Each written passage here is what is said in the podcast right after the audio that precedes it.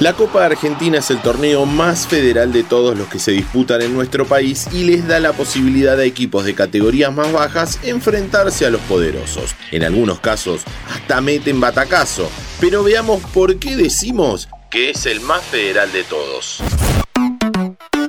Kickoff. La Copa Argentina se restableció para la temporada 2011-2012 luego de un par de ediciones jugadas en 1969 y 1970, esta última quedando inconclusa. Cuando se volvió a jugar se determinó que las sedes iban a ser rotativas y que estadios de todo el país iban a albergar encuentros que no precisamente involucran a equipos oriundos de la zona. Para muchas ciudades recibir estos partidos representa la posibilidad de que la gente y los hinchas del lugar vean en vivo a equipos que habitualmente ven por televisión. Ojo que muchas veces hay provincias o lugares que prefieren no recibir partidos por cuestiones de seguridad. En la Copa Argentina siempre se mantuvo la posibilidad de que haya parcialidades de los dos clubes, algo que no sucede, salvo contadas excepciones, en los torneos locales. La provincia de Buenos Aires fue recibiendo partidos durante todas las ediciones y en 2022 sucedió algo muy particular. El primero de junio tenían que jugar Tigre y los Andes en cancha de Lanús por los 32 avos de final. Pero 24 horas antes de que se dispute, desde el municipio de Lanús avisaron que no estaban dadas las condiciones para que se jugara, porque consideraban que recibir al público de los Andes iba a alterar la tranquilidad del barrio. Desde los organismos de seguridad plantearon la posibilidad de trasladar el partido a la cancha de Deportivo Morón, algo que la gente de los Andes no aceptó, ya que el partido se mudaba de escenario y pasaba a jugarse a puertas cerradas. El Aprevide determinó que el partido se juegue, pero la gente del Mil Rayitas ya tenía la decisión tomada. Si no puede ir la parcialidad de Lomas, el equipo no se presenta.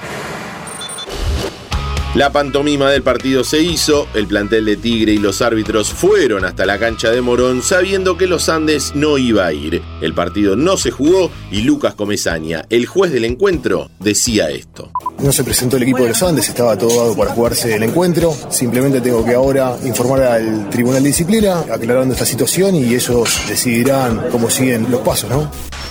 El Tribunal de Disciplina de la AFA dio ganador a Tigre, por lo que los de Victoria consiguieron la clasificación a los 16avos de final. Esta no fue la primera desprolijidad en relación a la sede de Buenos Aires, ya que la Agencia de Prevención de la Violencia en el Deporte había querido meter mano en el partido que tenían que jugar Gimnasia y Esgrima de la Plata contra Liniers. El encuentro estaba pautado para ser jugado en el Estadio de Estudiantes de Buenos Aires y con público de ambas parcialidades. 48 horas antes de que se jugara, Gustavo Gómez, titular del organismo en ese momento, salió a decir que se tenía que hacer a puertas cerradas. Finalmente, por presión de ambos clubes, se terminó jugando como estaba definido de antemano. Hinchas del Lobo y de la Topadora del Oeste pudieron estar presentes. Todas estas cuestiones que se dieron y la incapacidad o comodidad para organizar partidos en provincia de Buenos Aires sellaron la suerte de Gustavo Gómez. Fue despedido de su cargo. Esto se sumó a los conflictos internos de la barra de Independiente y las agresiones de hinchas de Racing a seguidores del Deportivo Cali de Colombia también en 2022.